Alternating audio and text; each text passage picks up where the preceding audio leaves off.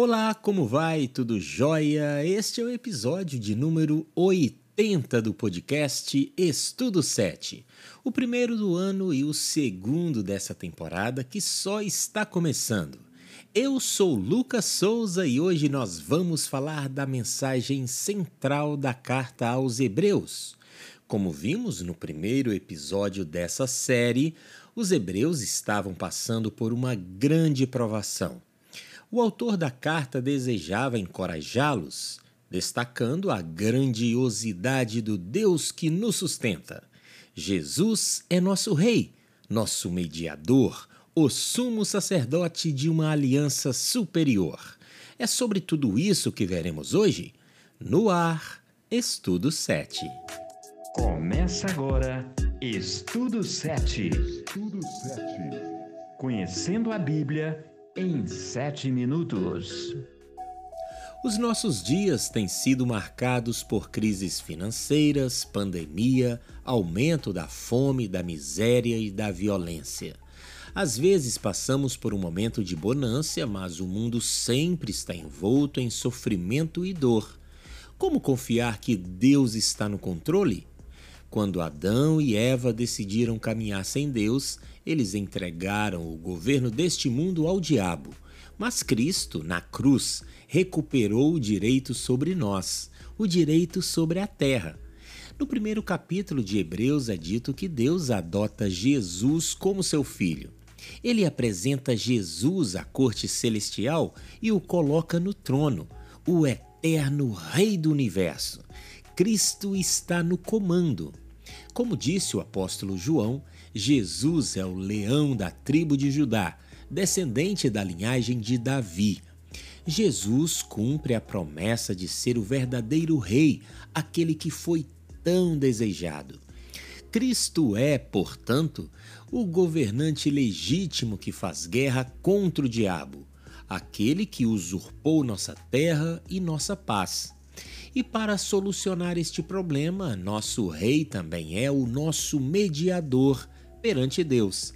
Segundo a promessa, Israel seria adotado como filho de Deus e teria descanso dos seus inimigos. Essa promessa foi transferida para Cristo, para que Jesus representasse Israel diante de Deus. Na antiga aliança, as promessas dependiam da fidelidade de Israel. Daí a desobediência do povo era um problema para que as bênçãos fossem derramadas. Agora, na nova aliança, não somos mais dependentes de nossa obediência, mas da fidelidade de Cristo. E justamente por isso não temos o que temer, pois ele não falha, ele sim é fiel. Em Cristo, todas as promessas se cumprirão. Mas o povo não se importou com o aviso de Samuel. Pelo contrário. Não adianta! Nós queremos um rei! Queremos ser como as outras nações. Queremos ter um rei para nos governar. Para nos dirigir na guerra e lutar em nossas batalhas. 1 Samuel 8 traz o anseio dos israelitas por um rei. Eles sonhavam com um monarca que os liderasse nas guerras, que estivesse sempre à frente nas batalhas. Hebreus 2,14 mostra como Jesus atende a essa expectativa.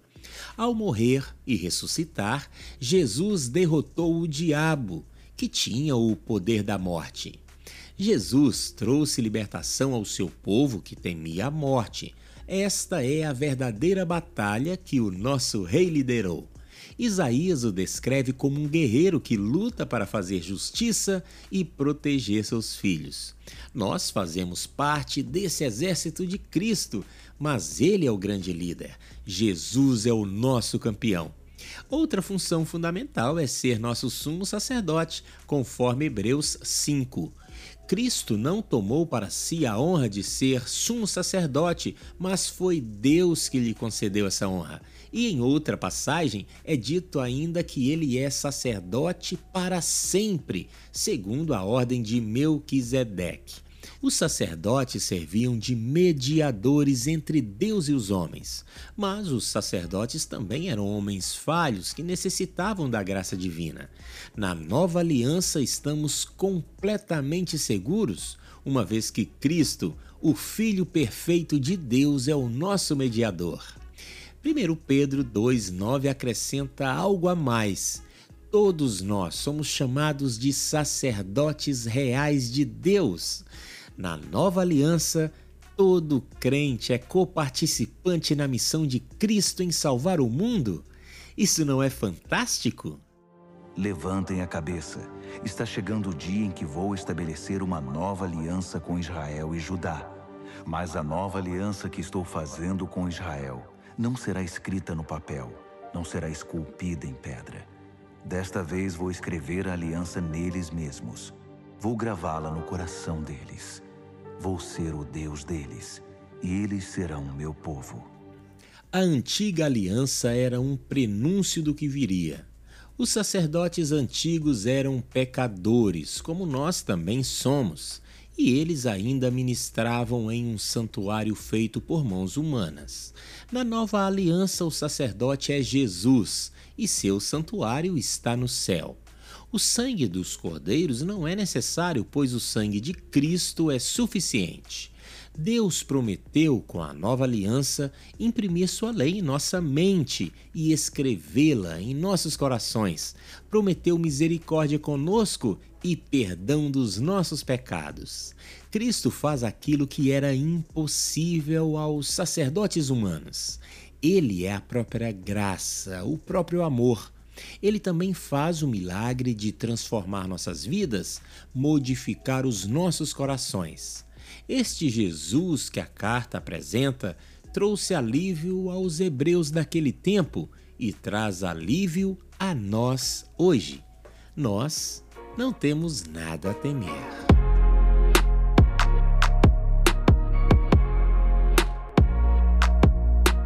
Chegamos ao final do estudo de hoje e no próximo episódio descobriremos quem é o Filho Prometido.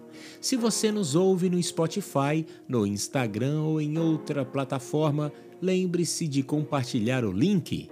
Você ouviu o estudo 7, Conhecendo a Bíblia em 7 minutos.